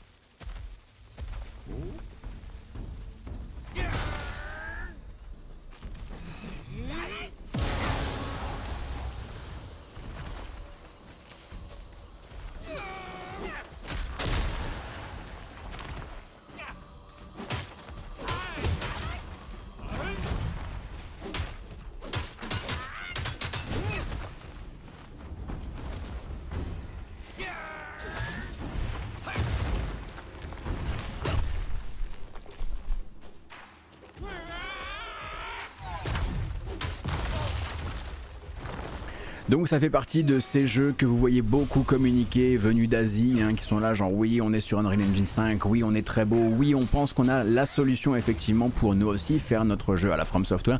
Cette vidéo est très longue, encore une fois je le rappelle, avec un certain dynamisme, des super animations, des designs de monstres qui sont vraiment cool, etc. Et voilà, vous aurez le temps voilà, de voir du plus petit, du plus petit bestiau, d'entendre la musique également du jeu, euh, de découvrir un petit peu les paysages sonores et tout. Il y a vraiment de quoi faire dans toutes les vidéos qui sont sortis récemment.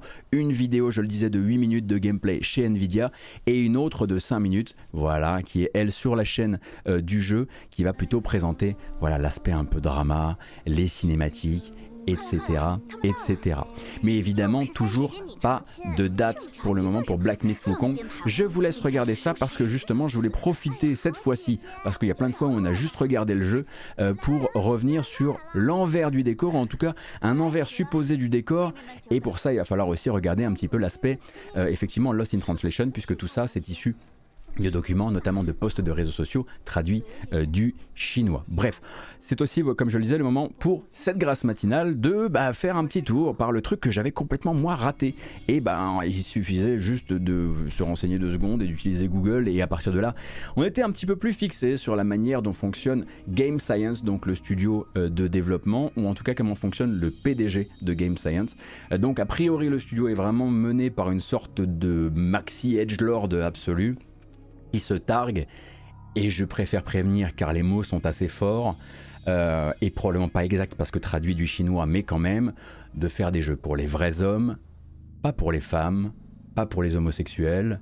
Certaines choses sont faites uniquement pour les hommes, les hommes qu'on oppresse, qui sont en colère, les hommes qui souffrent, euh, donc voilà, un type qui quand même, même quand le fond de son propos n'est pas juste euh, euh, repoussant, reste très inquiétant dans la manière dont il communique sur son jeu, hein, puisque voilà, l'internet chinois a plusieurs fois eu des raisons de s'inquiéter en lisant ses posts sur les réseaux sociaux, qui par exemple apparentent les compliments qu'on fait à son jeu à des léchouilles sur son corps et qui promet aux joueurs qu'il les mènera jusqu'à l'orgasme. Euh, voilà. Et ce patron donc euh, semble donner euh, le là de la culture d'entreprise du studio. En tout cas, si on se tourne vers la culture d'entreprise du studio telle qu'elle était en 2014, puisque voilà, il y avait une campagne de recrutement sur le jeu à l'époque, à base de visuels très suggestifs et de promesses d'intégrer une équipe de mecs qui vont te présenter des meufs dispo. voilà. Donc, j'imagine qu'un type avec une telle euh, personnalité si jetée à la face du monde, non pas du monde parce qu'effectivement c'est un réseau social chinois, mais jetée à la face en tout cas de la Chine, qui tient une équipe d'une centaine de personnes, doit quand même venir imprimer un tant soit peu euh, son idée de ce que doit être le jeu ou de son idée du monde de manière générale. C'est absolument pas pour donner des conseils sur ce que vous devez faire, pas faire, machin, etc.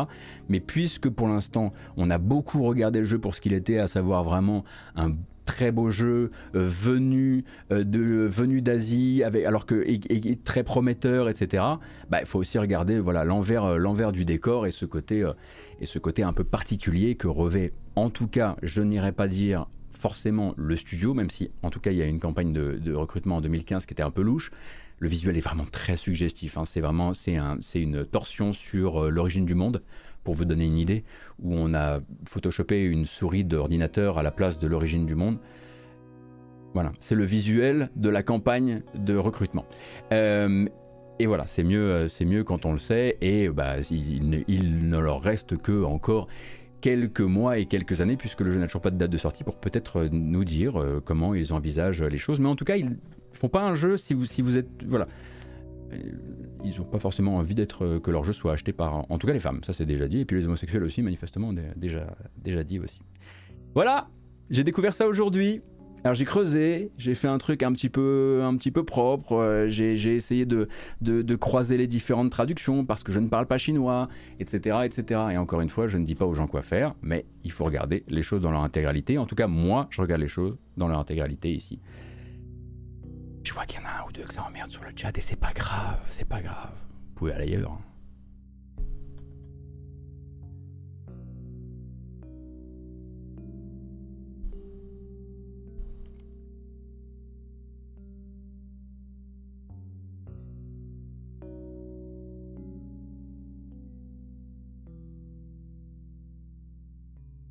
Merci. On peut y aller maintenant? Écoutez, je vous propose un truc un peu sympa. Une bamboche. Ça va détendre un peu tout le monde. C'est la Wokinal. Encore la Wokinal. Ça faisait Mais notez que ça faisait longtemps. Je vous avais dit qu'il n'y avait pas d'actu. En fait, il y en avait un petit peu quand même. Non, mais en plus, ça fait. Pour être tout à fait honnête avec vous, euh, il y a la dernière fois qu'on a regardé des images du jeu, quelqu'un sur le chat m'a dit check, euh, check ce truc-là, euh, juste intéresse-toi peut-être à cette, partie du développement du jeu, puisque comme vous le savez ici, euh, je, mets un point d'honneur à ce qu'on parle des gens qui font les jeux avant les jeux et de manière générale de, voilà, de, ce que les jeux peuvent aussi porter ou non comme message, hein, ça on verra. mais et j'avais complètement oublié, j'avais complètement oublié. Et du coup, euh, du coup bah là, c'est aujourd'hui, en, faisant des recherches sur le jeu, que, le truc m'est arrivé un peu, un peu en pleine poire. Et je pense que la meilleure manière de faire une bamboche autour de ça, c'est probablement du Valkyrie Profile. Me demandez pas s'il y a un rapport quelconque. Je crois pas vraiment qu'il y en ait. Euh, vous êtes un petit peu plus de 1200. Merci beaucoup pour votre présence. C'est parti. Et ensuite, l'agenda donc des sorties de la semaine.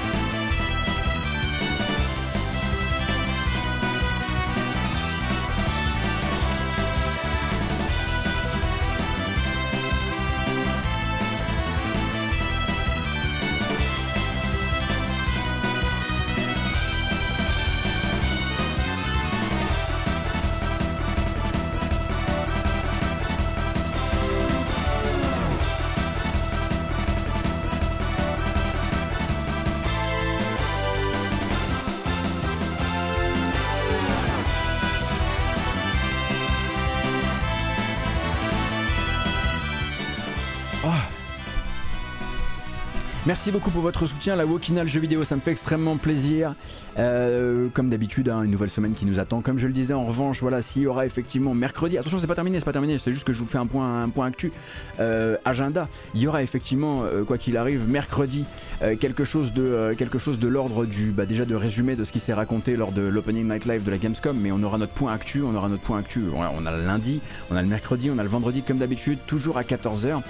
et à côté de ça, simplement, sachez que demain, avant l'opening night live, comme je l'ai dit, je ne serai pas euh, je ne prendrai pas l'antenne l'après-midi. Voilà. Rendez-moi mon nez maintenant. Voilà. Vous êtes, euh, voilà, c'est très gentil de votre part. On va enchaîner sur un petit peu de Neon White parce que j'ai pas tout à fait terminé, que je vais encore me détendre et m'étirer, hop, avec vous et vous rappeler deux trois autres trucs. Attendez, oui, si vous appréciez le contenu, N'hésitez pas à suivre la chaîne, ça me fera très plaisir de vous revoir à l'occasion. Euh, n'hésitez pas si vous avez envie de me soutenir financièrement, vous pouvez le faire via les abonnements Twitch ou carrément voir via Utip, utip.io slash gotos, ça tue. Euh, et d'ailleurs merci à toutes les tipeuses et à tous les tipeurs euh, pour le soutien. C'est ce qui fait que j'ai continué pendant bah, quasiment bientôt deux ans quand même. et qu'est-ce que je voulais vous dire d'autre? Ah oui, c'est vrai,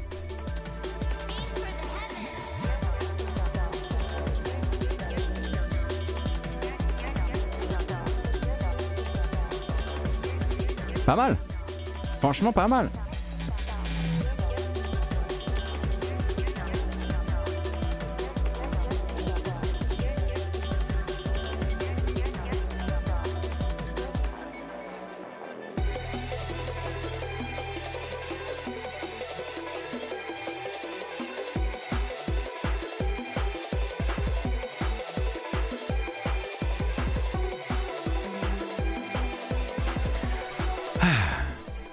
Tout dit Bah non, je vous ai pas mis un pouce. Je crois qu'il allait pas marcher. Ah, on aurait été, on, aurait eu l'air fin. Est-ce que c'est l'heure des sorties de la semaine? On dirait bien. En revanche, on fait plus la fête. La bamboche, c'est terminé. C'est bon. C'est bon. Ah, les sorties de la semaine. Alors forcément, peu de jeux. Alors, il n'y a pas vraiment de théorème qui, affirme que les gros AAA qui sortent en plein milieu des salons sont forcément des croûtes mais on trouve généralement moins de grosses sorties durant les salons. Euh, il y a quelques jeux indépendants qui s'y essayent quand même parce que ça permet parfois de, mettre un peu de hype autour de ça en plaçant également le jeu pendant ce temps-là dans les salons ou dans les conférences. Ça, ça peut très très bien marcher. Euh, cependant, voilà, euh, ça nous fait un agenda un petit peu plus calme, vous allez voir ça. Même s'il y a quand même 2 trois trucs à regarder. Par exemple, celui-ci, son embargo est déjà tombé. Si vous voulez des informations sur le jeu, eh bien vous en trouverez un petit peu partout. Il s'agit de Midnight Fight Express, euh, qui sort donc sur PlayStation, sur Xbox, sur Switch, sur PC et dans le Game Pass. Midnight Fight Express, c'est quoi? C'est un beat'em up euh, plutôt nocturne, euh, avec des animations très léchées, qui voilà, c'était un petit peu son argument depuis le départ, développé en l'occurrence par, un, par un développeur, un solo dev polonais. Euh, et effectivement, ça sort demain. Aujourd'hui, j'ai pas noté de sortie particulière, mais Midnight Fight Express, ça sort demain. Et voici sa bonne annonce.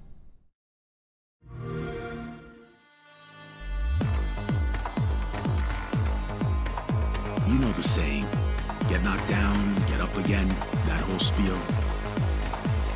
Well, it's time, partner. Time to rise up. Together.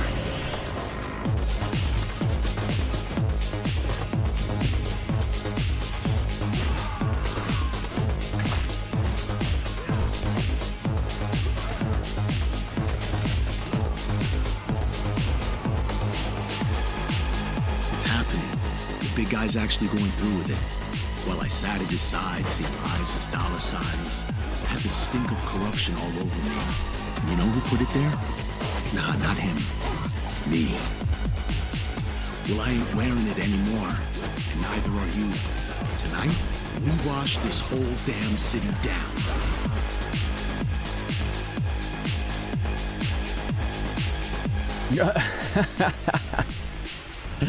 Alors effectivement, il y a beaucoup de mocap et la motion capture a été confiée à quelqu'un euh, de effectivement euh, très placé dans le jeu vidéo AAA d'habitude, d'où From, the, Stuntman of God of War. D'accord. Un petit point sur Midnight Fight Express, comme je le disais, les tests sont déjà tombés et en l'occurrence, euh, c'est très très très polarisé dans le sens où une partie, des, voilà, une partie des retours disent euh, écoutez l'action se suffit à elle-même. D'autres estiment que l'action ne se suffit pas à elle-même et qu'en plus c'est horriblement mal écrit. Ça on l'avait déjà vu dans la bande annonce euh, dans, la, dans la démo pardon. C'est extrêmement mal écrit hein. attention faut être préparé. Vraiment les dialogues ça a aucun espèce de sens aucun truc à raconter particulier. Moi j'avais même trouvé ça euh, comment dire très superficiel et, non nécessaire dans le jeu. Euh, par exemple, Motor Mike sur Gamecult lui a, lui a peut-être, je crois qu'il lui a mis un 4. Il a vraiment été, euh, il a vraiment été déçu par le jeu. J'ai vu des notes un petit peu au-dessus de ça. J'ai vu des notes qui étaient aussi un petit peu euh, tournées vers ça aussi. après voilà, si vous avez une curiosité particulière, que vous voulez pas mettre de l'argent dedans et que vous êtes abonné au Game Pass, bah voilà, c'est typiquement le genre de jeu que vous pourrez essayer de de, de, dans cet ordre-là. Après, il y a très mal écrit et il y a écrit de manière euh, révoltante, c'est-à-dire où ça vient gâcher le jeu. Je pense pas que ce soit le genre de jeu où, l'écriture va venir gâcher les choses, c'est juste qu'elle apporte rien de plus. Enfin, je l'espère en tout cas. Je t'embrasse 12 minutes. Un autre jeu qui sort demain, et lui c'est le triple A de la semaine, il a pas peur, il y va. Euh, je pense que les tests devraient pas tarder à tomber là doucement quand même. Il s'agit de Saints Row le prochain. Oui, on va regarder la bonne annonce de Saints Row, vous l'avez peut-être déjà vu la semaine dernière, mais il faut qu'on fasse un document qui fasse foi. Donc le nouveau Saints Row sort demain, enfin ce soir à minuit pour certains je crois. You have more agency and power than the world wants you to know. How do we make a statement? We want to be more than a street gang. We just got to be a little more creative. Last time we got creative, people tried to kill us.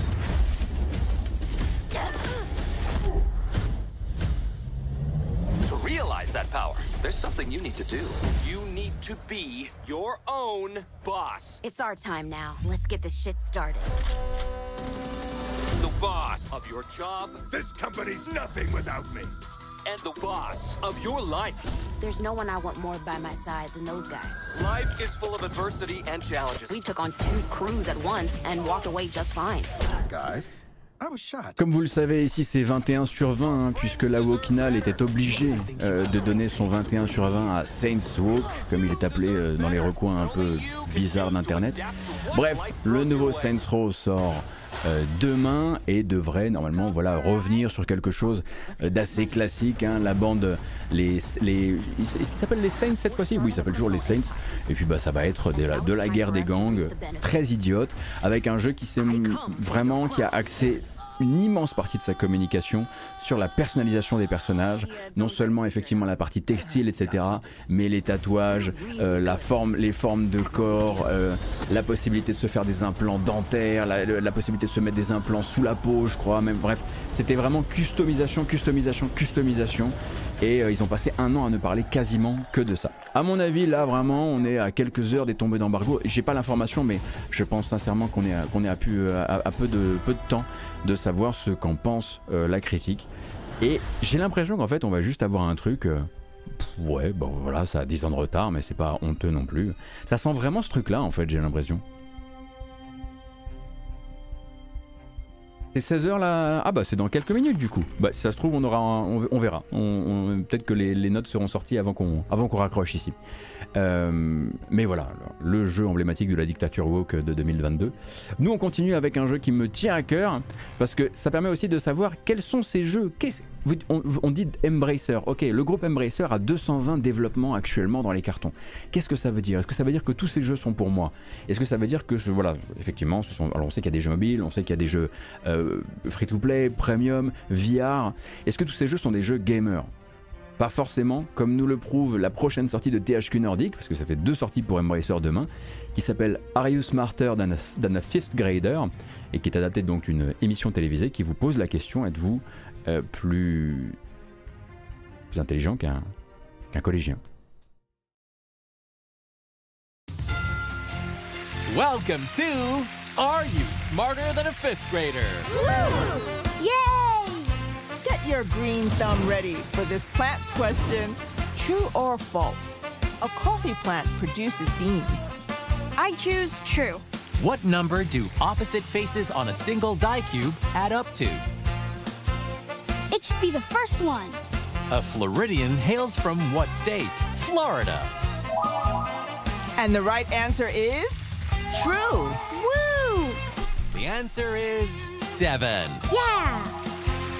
Let's see if you're really smarter than Ça fait partie des sorties notables de demain. Eh oui, parce que bon, euh, il y a suffisamment plus, peu de jeux, on va dire, de quiz, euh, façon type, type jeu télévisé qui sortent comme ça.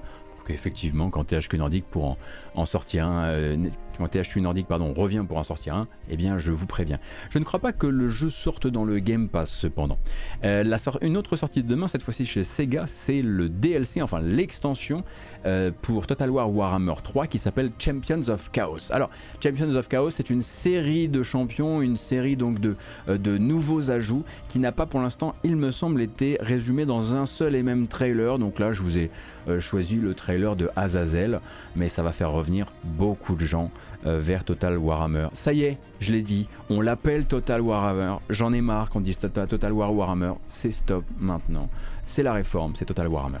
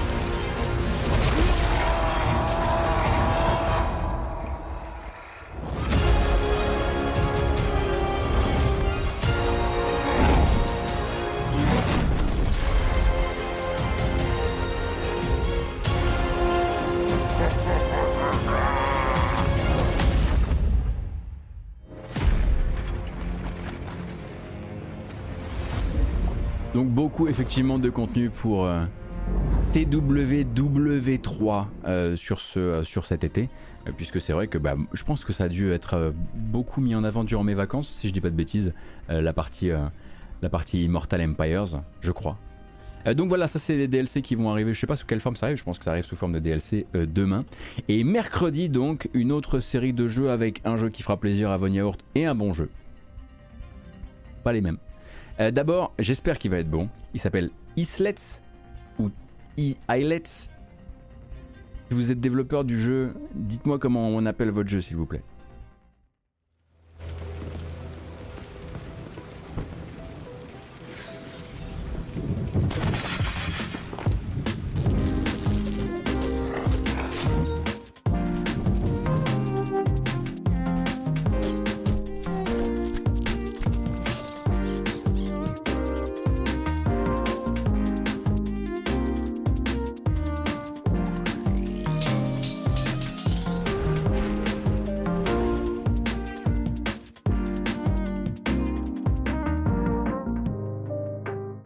La map, à chaque fois qu'il y a la map, à chaque fois je perds ma merde à la map.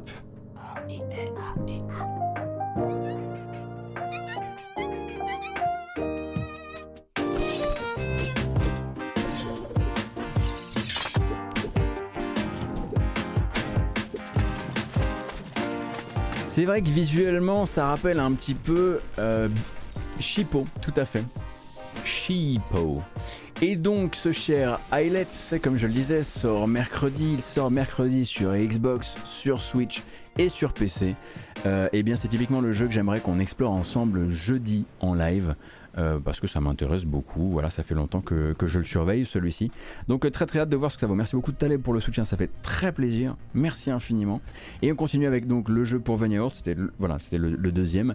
Euh, mercredi, c'est également la sortie de la prochaine extension, ou alors la sortie officielle. Peut-être qu'il y avait déjà eu un soft launch. Je, toucherai plus jamais à ce jeu de ma vie de la prochaine extension de Pass of Exile qui s'appelle Lake of Calandra.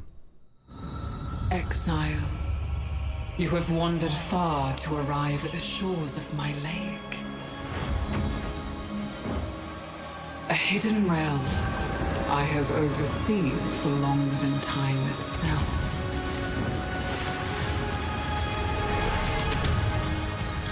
Bon alors on me fait savoir que je me suis un peu raté. Je vous avais dit tout était dans les cheveux. En fait ça c'est la sortie console euh, qui aura lieu mercredi. En fait, sinon, le truc est disponible sur PC, comme je le disais. Évidemment, je me suis raté depuis vendredi dernier. Bon, on est quand même dans la période de sortie, je m'en veux pas trop.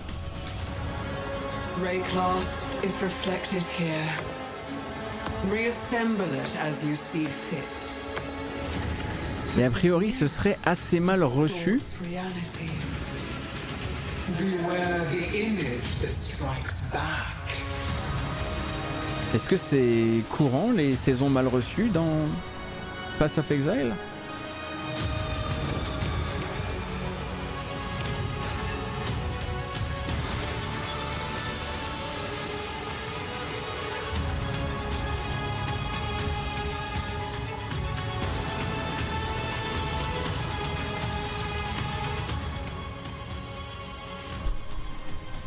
D'accord, d'accord, d'accord. Merci le chat hein, qui m'apprend que manifestement c'est assez courant avec une saison sur deux et du genre à, comment dire à déplaire, mais que là manifestement c'est parti assez loin.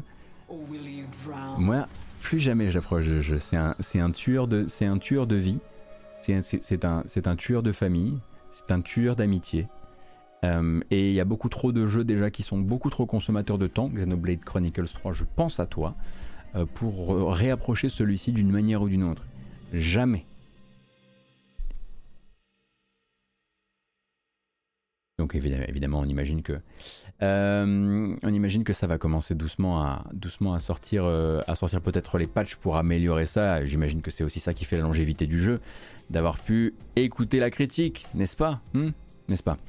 On se dirige vers jeudi. Jeudi, on sera le on sera le 25 août et il y a il est de ces jeux assez particuliers qui arrivent un peu plus tard chez nous et qui demanderont d'avoir quelques connaissances préalables, ou en tout cas un appétit particulier. Là, on va parler de Shin-Chan, Me and the Professor on Summer Vacation, adapté, bien sûr, d'une œuvre que vous connaissez peut-être. Welcome to the scenic and colorful world of Shin-Chan. Join precocious young Shinosuke Nohara on his family's summer vacation and explore a peaceful, picture perfect, and perfectly normal countryside. Endless adventures await you and Shin-Chan in this idyllic little town. Meet an eclectic cast of fun characters, old and new, young and old, over the course of your vacation. Strange, some of the townsfolk look just like people back at home. You never know what kind of people you'll meet or what little troubles you'll get up to in this charming slice of life adventure.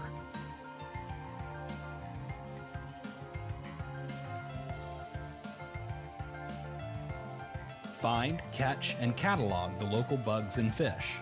Donc une véritable sortie hein, en Europe pour Crayon Shin-Chan, appelons-le comme ça si vous voulez. Euh, donc euh, qui aura lieu cette sortie sur Switch et sur PS4 avec du coup une localisation locali- localisée en anglais, en allemand, En espagnol. townsfolk out with their chores and daily lives for En portugais. mais pas en français. And enjoy each day until you drop. Partie Steam également Oui, je crois.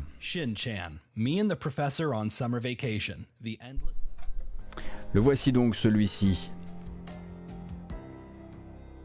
Il paraît que ça s'est joué aux popularités, euh, à la popularité de, de Crayon Shinchan dans les différents pays pour décider si, les, si les, pardon, les localisations étaient réalisées ou pas. Donc, eh oui, a priori c'est plus populaire. Ça veut pas dire que c'est pas populaire ici, mais ça veut dire que c'est plus populaire ailleurs, manifestement.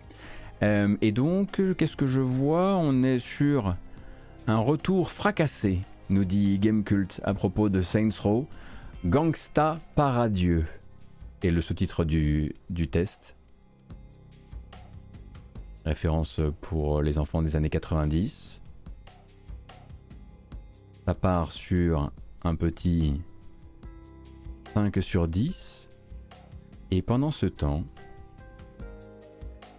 que nous disent les autres médias? Polygone pas de, bah, n'a plus de notes en fait. hein. Euh, il va falloir aller lire. Il va falloir lire les tests. Faites plaisir un peu aux gens qui écrivent les, les tests. Allez les lire. Moi, je l'ai plus, ces conneries. Non, non, non, j'ai écrit trop de ces conneries. Non, non, non, non. Personne les lit, de toute façon. Donc moi, je fais pareil maintenant. J'ai le droit, c'est une vengeance personnelle. J'ai 6 ans de boutique dans le dos, j'ai le droit maintenant. Je vais directement, je, je vais dans les commentaires et j'écris pas lu. J'écris pas lu, ratio, euh, MDR, il a rien compris. Comme ça, ça fait plaisir à tout le monde. Un autre jeu qui sortira jeudi également. Il s'appelle I Was a Teenage Exocolonist. C'est le titre du jeu. Donc j'étais un adolescent euh, exocoloniste. Exocolon? Exocolon, c'est vraiment un mot très très moche.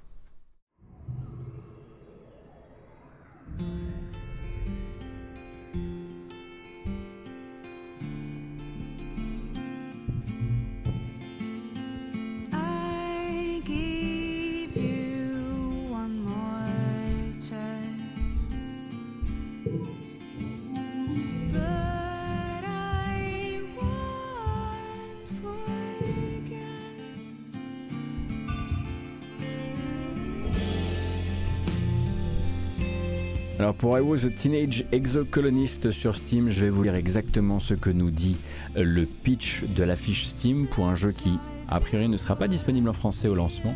Passez votre adolescence sur une planète extraterrestre dans ce RPG narratif avec des batailles de cartes. Explorez, grandissez et tombez amoureux. Oh non, c'est un truc encore les woke. Les choix que vous faites et les compétences que vous maîtrisez pendant 10 ans détermineront le cours de votre vie et la survie trois petits points, j'imagine que c'est la survie de votre espèce, très probablement.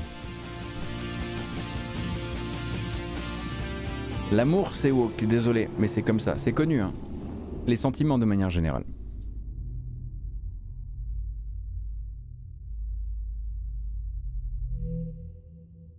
Non, puis en plus, un héros avec les cheveux bleus, non. Pas de ça ici. Non, pas de ça ici. Allez, euh, allez voir ça ailleurs. Pour les gens qui arrivent en cours de route, c'est terrible, ils doivent se dire ok, je vais me casser, c'est un connard. Plaisante.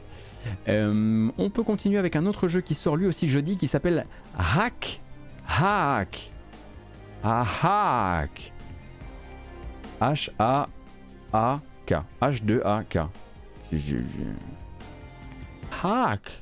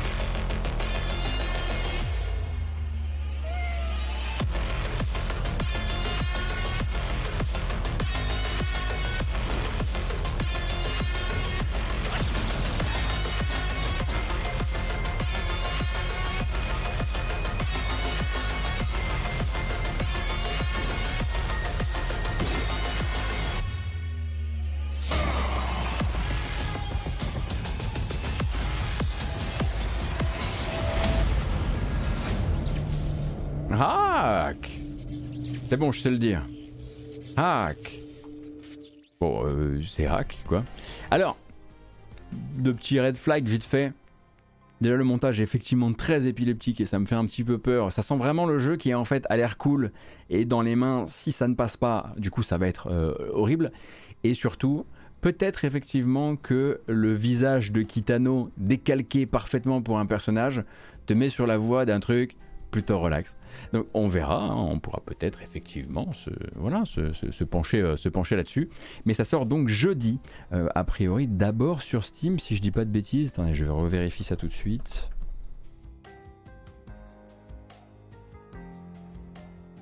Mhm. Switch et PC pour jeudi. On se dirige désormais vers vendredi 26 août avec bah voilà celui que vous attendiez toutes et tous. Hein. Je sais même pas pourquoi on a parlé d'autres jeux. Ah, c'est une fin d'accent anticipé. Merci beaucoup, Saldel. C'est pour ça que tu pensais qu'il était déjà sorti. Je comprends. D'accord. J'ai pas regardé en fait comment le jeu a été euh, reçu, ce fameux hack. Donc je le disais, le jeu qui suffira pour la semaine. Hein. En fait, on a besoin de rien d'autre. C'est évidemment Pac-Man World Repack. Je suis sûr que ça coûte une blinde en plus.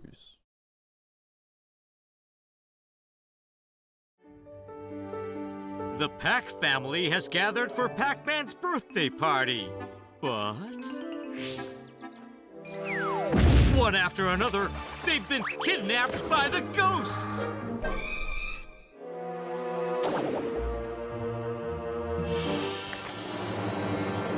Rescue the Pack family! Head to Ghost Island!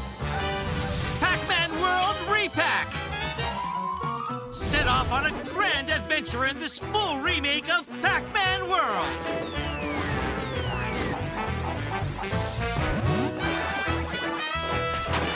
Explore six mysterious worlds. In order to save your kidnapped family, take on all the bad guys that stand in your way.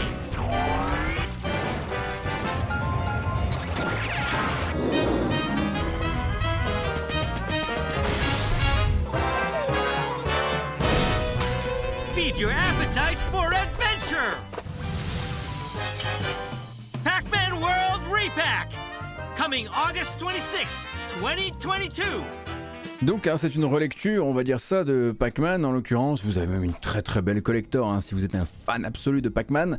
Euh, et ça sort, comme je le disais, non, comme je le disais pas tout à l'heure, sur PlayStation, sur Xbox, sur Switch et sur PC pour la modique somme de 40 boules, je crois. Euh, donc euh, voilà, une bonne, euh, voilà, une bonne redécouverte d'un classique manifestement de la plateforme 3D par lequel je ne suis pas passé. alors il faudra que, voilà, je suis sûr qu'il doit y avoir des grands fans, peut-être même des speedrunners de Pac-Man World Repack. On embrasse évidemment Bandai Namco qui, Bandai Namco ils le savent, voilà, il y a moyen de faire des collections et des, rééditions de Pac-Man jusqu'à la, j'allais dire la Saint-Glinglin, mais Ouais, ok, j'ai 62 ans, mais la 5 glingling. Un dernier jeu pour la route, il sort vendredi.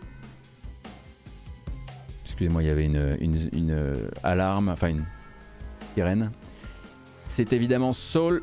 Arrêtez maintenant C'est évidemment Soul Hackers 2, donc Soul Hackers 2, la suite de Soul Hackers, premier du nom que vous avez peut-être connu sur Saturn, si vous avez connu la Saturn, et qui a sorti 1500 trailers. Il a fallu que j'en choisisse un, j'ai pris celui-ci. Mais si vous voulez du contenu hein, pour Soul Hackers 2, pour voir un peu à quoi ressemble le jeu, euh, qui est sorti sur Saturn et qui est ressorti ensuite, effectivement, je crois à l'époque euh, sur 3DS, euh, eh bien la page Atlus West sur YouTube en déborde.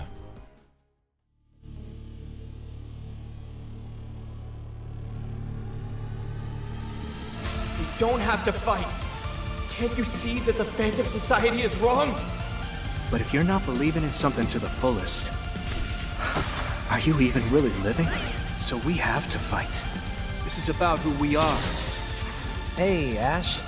You okay? I saw you die. Alors, vous avez la VO, mais vous savez que j'aime vous asticoter en mettant la version anglaise de temps en temps, quoi. Now that I found her again. I must say I expected better of you, Melody. The moments where I loved you, I'll make sure they never fade away. You've been quite a persistent thorn in my side. Every word out of his mouth, every breath he takes is another reason he needs to die. No matter what miracles you work, no matter how hard you try, I am always one step ahead. You can't stop me. You can't change fate. Oh, moi je resterai pour la BO. Moi je vais m'intéresser à cette BO, j'ai l'impression qu'il y a des choses qui peuvent nous intéresser là-dedans. Je note. Soul Hackers 2 donc sort vendredi. Et j'en ai terminé pour aujourd'hui avec les news jeux vidéo. Je vous ai déjà retenu bien plus que ce que ne méritait finalement le petit. Voilà, on a, qu'on a pris le temps de discuter un petit peu, de se chicaner un peu. Euh, rapidement, effectivement, plus de notes sont sorties. Donc si vous voulez vous intéresser donc au jeu, à Saints Row qui est censé, quand même être un des gros jeux de la, semaine. Donc chez Game Informer il a son 8,5, euh, chez IGN il a 6. GameSpot 6, VG247 lui a mis 3 sur 5, Kinda Funny lui a mis 2 sur 5. Vous avez également Video Games Chronicles qui lui a mis 2 sur 5. Donc a priori, c'est pas ça. A priori, effectivement, c'est pas une incroyable bonne surprise, mais c'est ensuite dans les lectures des différents textes que vous verrez si c'est votre cam ou pas. En revanche, il y a une prédiction qui manifestement ne se réalisera pas. CPC lui a mis 8 sur 10. Ça, c'est les, les woke rouges de CPC qui ont aimé le propos du jeu, à mon avis. Ça doit être ça. Ça doit être la diagonale woke. Euh, et non mais, comme je le disais, l'important c'est pas les notes, c'est les textes. Encore une fois, c'est le, plus important. Une prédiction en revanche qui ne s'est absolument pas euh, réalisée, c'est l'apparition euh, surprise du jeu dans le Game Pass. On pensait vraiment, moi je pensais c'était le premier à penser que ce qui allait aider un peu le jeu en ce mois d'août, euh, ça allait être de le coller dans le Game Pass ou dans le PS Plus. Bref, quelque part, il n'est pas trop tard évidemment pour, annoncer, je sais pas, Enfin, si, il est trop tard. Là, les précaux sont faites, etc. Donc, non. Voilà, on verra combien de temps il met à arriver, justement, dans le Game Pass. Moi, j'ai terminé. Et je vais vous laisser. Je vais aller prendre l'air. Et peut-être aussi un peu à boire. Ah. Je vous remercie évidemment pour votre présence, merci pour votre soutien comme d'habitude, merci pour votre bonne humeur. Euh, j'espère que la couverture de l'actualité vous a plu. La prochaine, le prochain point actu, ce sera mercredi, mercredi 14h. Nous on se retrouve demain 19h, une heure avant le début de l'Opening Night Live de la Gamescom qui durera lui deux heures. Et après l'événement, je resterai en live très probablement. On, discutera, on jouera, bref, on parlera de mon crâne si vous voulez. Bref, on s'en fout, on aura tout le temps du monde, c'est ça qui sera très très bien. Prenez grand soin de vous, je vous souhaite tout le courage possible si vous êtes peut-être de ceux qui, celles et ceux qui reprennent là euh, en ce lundi après les vacances. Courage aux autres évidemment, excellente semaine à toutes et à tous. Prenez grand soin de vous. Je vous rappelle que cette vidéo s'en va sur YouTube avec une version chapitrée et que de cette version YouTube naît également ensuite une version en podcast audio que vous pourrez retrouver sur vos, plateformes de podcast habituelles Apple Podcast, Google Podcast, Spotify, euh, Podcast Addict, Deezer, bref, c'est partout. Vous cherchez la matinale jeu vidéo et j'y serai. Merci beaucoup pour le soutien, que ce soit sur Twitch ou sur Utip, utip.io slash gotose. J'ai fini de vous emmerder.